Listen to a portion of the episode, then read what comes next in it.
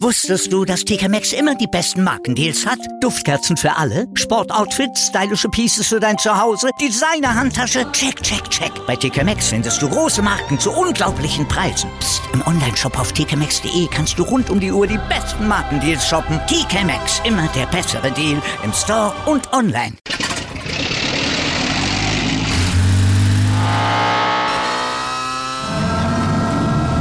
Von 0 auf 100. Aral feiert 100 Jahre mit über 100.000 Gewinnen. Zum Beispiel ein Jahr frei tanken. Jetzt ein Dankeschön, rubbellos zu jedem Einkauf. Alle Infos auf aral.de. Aral, alles super den inneren Schweinehund überwinden, jeden Morgen aufstehen, Stand jetzt produzieren. Also noch macht mir das Spaß. Ja, mir auch, Malte, aber wir machen das ja auch erst zwei Jahre, wenn auch extrem viele Folgen und ja. nicht 25 Jahre, so lange wie Wasserspringer Patrick Hausting zum Beispiel. Der betreibt seinen Sport schon ein Vierteljahrhundert. Ja. Unfassbar. Aber jetzt hat er aufgehört oder jetzt hört er auf. Er hat keine Lust mehr, diesen inneren Schweinehund dann täglich zu besiegen, sich dann zum Training zu quälen und jetzt ist er zurückgetreten. Naja gut, aber den sportlichen Ruhestand, den hat er sich nur wirklich wirklich auch redlich ja. verdient. Er ist Weltmeister, er ist Europameister, Olympiamedaillengewinner ist er auch. Also was will er noch mehr? Ja, früh aufstehen wird er aber auch in Zukunft müssen. Er hat Familie, Kinder und er liegt vor allen Dingen in seinem Lehramtsstudium in den letzten Zügen. Ja, und hört dabei vielleicht dann auch ab und an mal Stand jetzt. Deshalb Grüße an dieser Stelle. Alles Gute, alles richtig gemacht.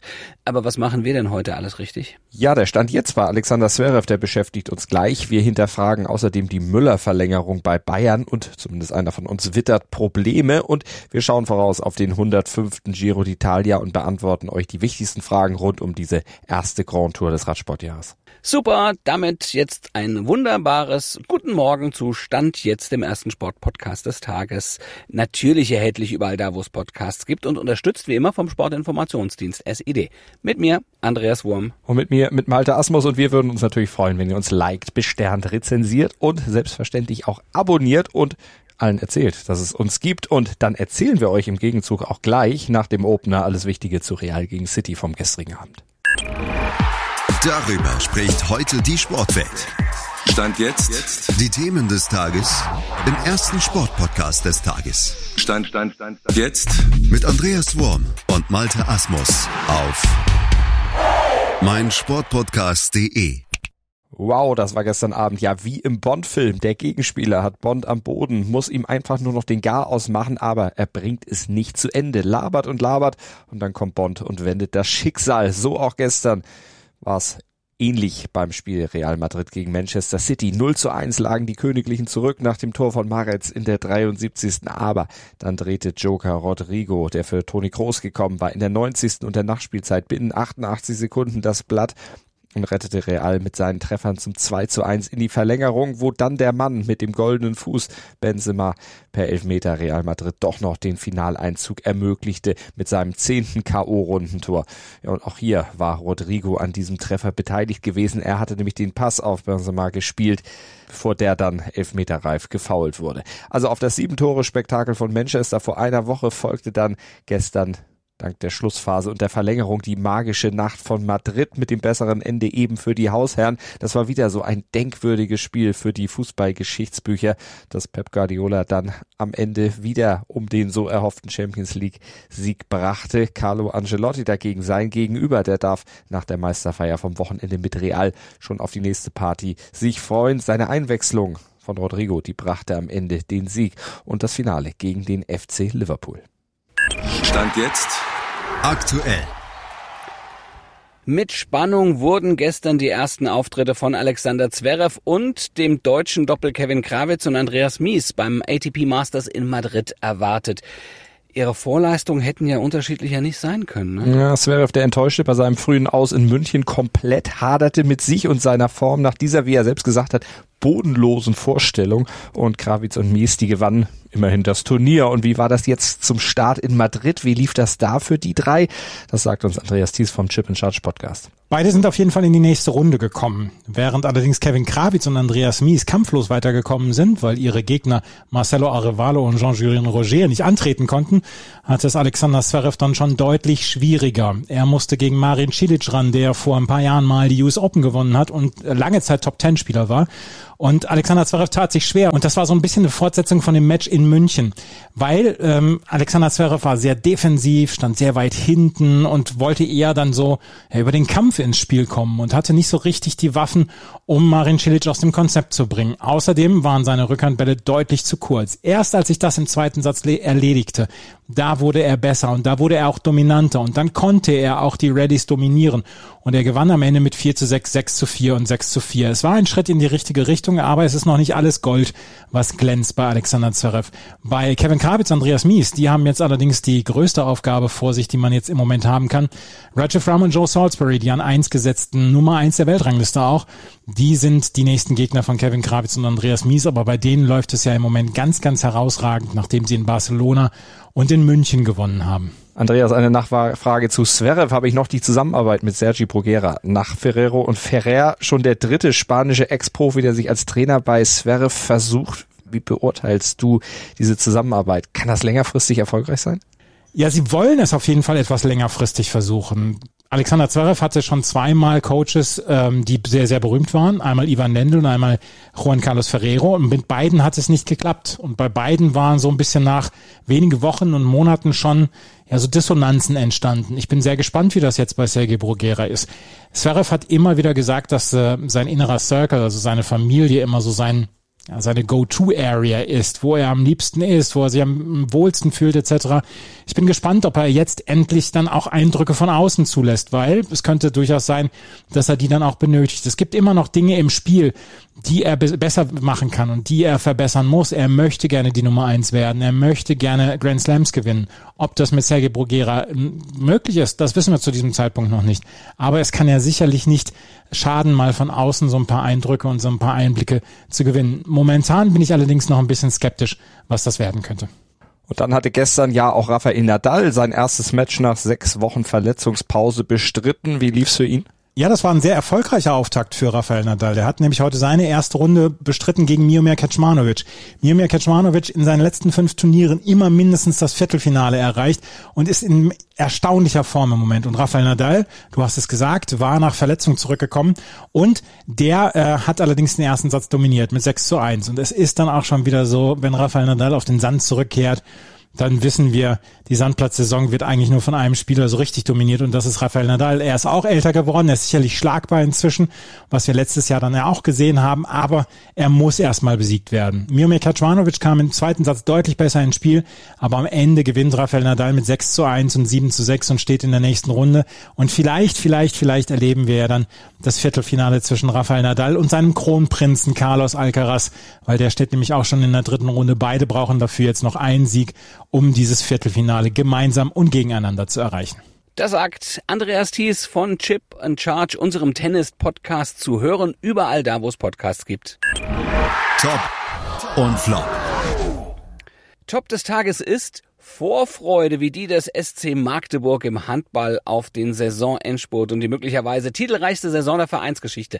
Die Clubweltmeisterschaft, die haben sie schon im Herbst gewonnen. Die Meisterschaft ist ihnen kaum noch zu nehmen und in der Europa League, da stehen sie im Final Four. Da geht noch was. Und Flop des Tages ist Gewalt. Generell, aber im Speziellen im Umfeld von Fußballspielen, wie gestern zum Beispiel in Frankfurt anlässlich des Europa League Rückspiels heute zwischen der Eintracht und West Ham. Da kam es laut Polizei in einem Pub zu tätlichen Übergriffen.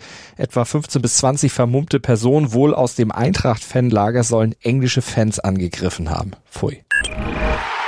Top-Thema. Thomas Müller hat ja nu bei Bayern verlängert. Das ist jetzt keine News mehr, aber diese News, als sie eine News war, ist das eine gute Nachricht für die Bayern? Ist diese Vertragsverlängerung für die Bayern wirklich eine positive Geschichte oder gibt es da vielleicht auch ein Risiko bei? Könnte das vielleicht nochmal zum Problem werden? Wir diskutieren das mal ganz offen. Ich würde mal sagen, in zweimal je ungefähr 40 Sekunden. Andreas, schieß mal los. Also Malte, dich würde es nicht wundern, du kennst mich, die absolut richtige Entscheidung finde ich. Es ist der Bayern-Rekordspieler mit elf Meistertiteln. Er ist ein Eigengewächs, er ist Identifikationsfigur, Gesicht des FC Bayern. Er kommt auch in dieser Saison wieder auf herausragende Werte. 26 Torbeteiligungen in 43 Pflichtspielen. Stand jetzt ist das für Bayern wirklich ein enorm wichtiger Mann, zum Beispiel auch für das Pressing seiner Mannschaft. Und er ist Führungsspieler, extrem ehrgeizig, zieht die Mitspieler mit, gibt ihnen Ratschläge, gerade den Jüngeren. Er verkörpert verkörpert das Mir ist an mir wie kein zweiter. Und immer, wenn an ihm gezweifelt wurde, da kam er wieder zurück und strafte alle seine Kritiker. Ich find's super. Und du hast das super gemacht in 40 Sekunden, aber auch quasi auf den Punkt. Perfekt. Also, ja, mal. mal. gucken, ob ich das auch schaffe. Ich fürchte, ich werde ein bisschen länger, aber ich sehe das im Prinzip wie du. Es ist, äh, ja gut, der ist schon 32, da kann so ein Formknick, wie er aktuell hat, der ist ja nachweisbar, äh, durchaus auch mal in einer Abwärtsspirale münden. Und er spielt auf einer Position, wo einer, dem die Zukunft gehören sollte, seine große Stärke hat. Jamal Musiala, nämlich den sollte Nagelsmann ja eigentlich fördern. Problem ist nur, spielen Musiala und Müller zusammen ist das System Bayern zu offensiv. Heißt, eigentlich kann nur einer der beiden jeweils spielen und Müller wird akzeptieren müssen, dass er auch mal rausrotieren muss. Tut er das ohne zu mohren, dann war alles richtig, was die Bayern gemacht haben. Mord er, weil du hast es gesagt, er extrem ehrgeizig ist, könnte das zum Problem werden für Musiala, für Nagelsmann auch, denn Angelotti und Kovac, seine Vorgänger, die waren ja keine großen Müller-Freunde. Die hat das am Ende den Kopf gekostet, dass sie ihn nicht mochten und das wäre dann letztlich, wenn das wieder so käme, wohl schon ein großes Problem für die Bayern. Ja, ist was dran, aber ja, auch die hat er Lügen gestraft. Aber was sagt ihr? Ja? Schickt uns gerne eine WhatsApp-Sprachnachricht mit eurer Meinung. Das wird uns wirklich sehr freuen. An folgende Nummer an die 0331 298 5028. Das ist die 0331 298 5028. Erzählt uns bitte, was ihr zur Causa Müller zu sagen habt. Gerne nur Gutes, aber wir sind für alles offen. Heute in der Sportgeschichte. Manchmal fällt einem Menschen auch an einem rabenschwarzen Tag noch das Glück vor die Füße, wie einem gewissen Reinhard Libuda, genannt Stan. Dem passierte das am 5. Mai 1966. Ja, für alle, denen der Name nichts sagt, Libuda, das ist, äh, der war Fußballer bei Borussia Dortmund. Und an diesem 5. Mai 1966 stand er mit Borussia Dortmund im Finale des Europapokals der Pokalsieger. In Glasgow damals im Hampton Park. Gegner war der FC Liverpool und das Spiel, das war eine relativ zähe Angelegenheit. 1 zu 1 stand zwischen dem BVB und Liverpool und es ging dann in die Verlängerung und bis zu der war dann auch ja, der Tag für Libuda nicht unbedingt was Besonderes gewesen. Der agierte ziemlich glücklos. Ja, der hat sich immer wieder im gegnerischen Strafraum festgelaufen. Jede seiner Aktionen, jede seiner Flanken wurde mühelos rausgeköpft. Libuda haderte mit sich, mit der Situation. Es schien ein wirklich gebrauchter Tag für ihn zu werden. Aber dann kam die 106. Minute. Sigi Held hatte es durch die Liverpool-Abwehr geschafft, war mit Torwart Tommy Lawrence an der Strafraumgrenze zusammengeknallt und der Ball, der sprang dann von der Brust des Torwarts ab, flog und hoppelte ins Feld rein. Ah, und da, ah, ah, ah, wo landete er? Ja, 30 Meter vor dem Tor, da stand Libuda. Der setzte zu einem Heber an, der in das Geschichtsbuch einging. Zunächst ging er an den Pfosten, doch von da sprang er an den Oberschenkel von Liverpools Verteidiger Yates und dann ab ins Tor. Ja, es sollte der Siegtreffer für Borussia Dortmund werden oder sein, der den BVB dann am 5. Mai 1966 zum sensationellen ersten Europacup-Sieger aus Deutschland machte. Stand jetzt Aktuell.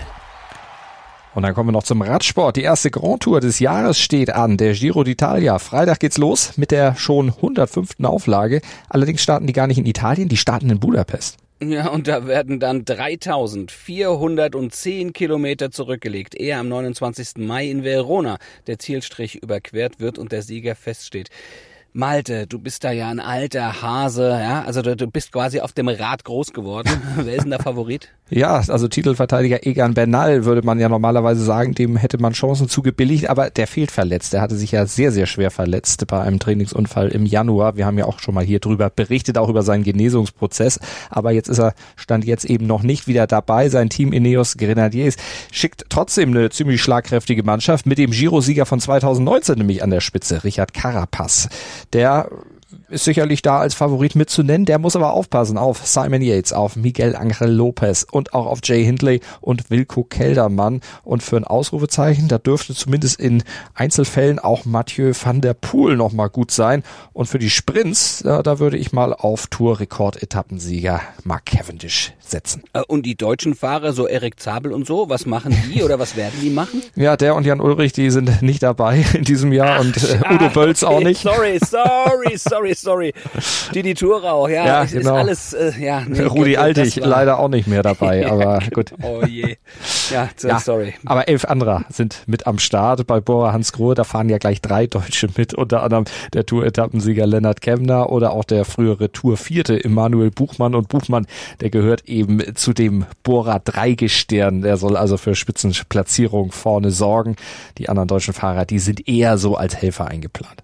Ja, und die werden viel zu tun haben, denn äh, der Kurs ist ziemlich bergig mit insgesamt 55.000 Höhenmetern. Oh, mich weg. Ja, und das wird vor allen Dingen sehr früh schon sehr bergig, denn auf der vierten Etappe, da geht's schon den Ätna rauf in Süditalien und dann folgen später noch Bergankünfte am Monte Blockhaus in den Abruzzen, das ist in Mittelitalien, in Cogne oder am Passo Fedaia in den Dolomiten und ja, was soll ich sagen, das geht dann schon ordentlich hoch und das geht ordentlich in die Beine und hier wird der Giro sicherlich mitentschieden.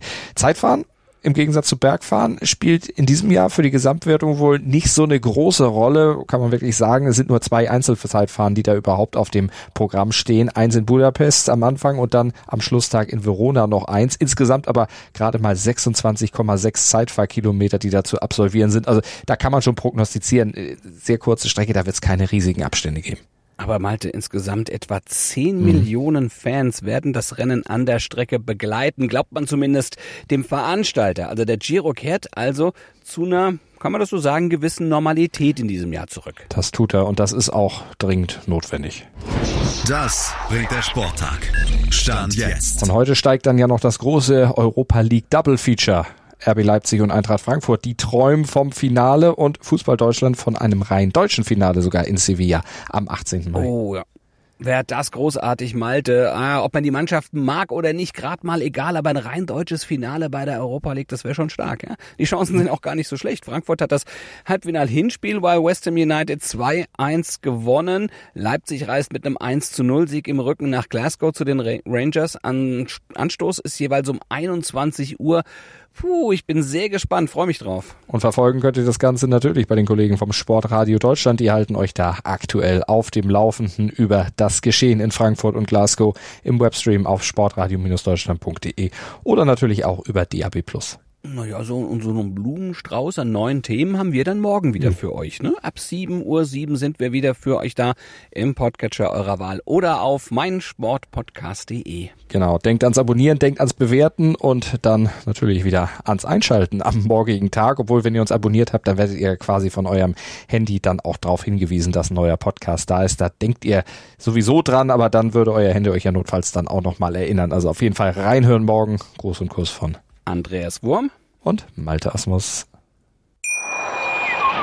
Wusstest du, dass TK Maxx immer die besten Markendeals hat? Duftkerzen für alle, Sportoutfits, stylische Pieces für dein Zuhause, Designer-Handtasche, check, check, check. Bei TK Maxx findest du große Marken zu unglaublichen Preisen. Psst. im Onlineshop auf tkmaxx.de kannst du rund um die Uhr die besten Markendeals shoppen. TK Maxx, immer der bessere Deal im Store und online. Wieder live von Ihrem Toyota-Partner mit diesem Leasing-Auftakt. Der neue Toyota Jahreshybrid. Ab 179 Euro im Monat. Ohne Anzahlung. Seine Sicherheitsassistenten laufen mit. Und ja, ab ins Netz mit voller Konnektivität. Auch am Start die Toyota Team Deutschland Sondermodelle. Ohne Anzahlung geht's in die nächste Runde. Jetzt los sprinten zu Ihrem Toyota-Partner. Dir hat dieser Podcast gefallen? Dann klicke jetzt auf Abonnieren und empfehle ihn weiter. Bleib immer auf dem Laufenden und folge uns bei Twitter, Instagram und Facebook. Mehr Podcasts aus der weiten Welt des Sports findest du auf meinsportpodcast.de.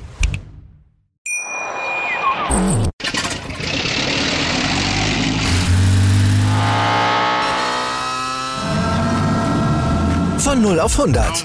Aral feiert 100 Jahre mit über 100.000 Gewinnen. Zum Beispiel ein Jahr frei tanken. Jetzt ein Dankeschön, rubbellos zu jedem Einkauf. Alle Infos auf aral.de. Aral, alles super.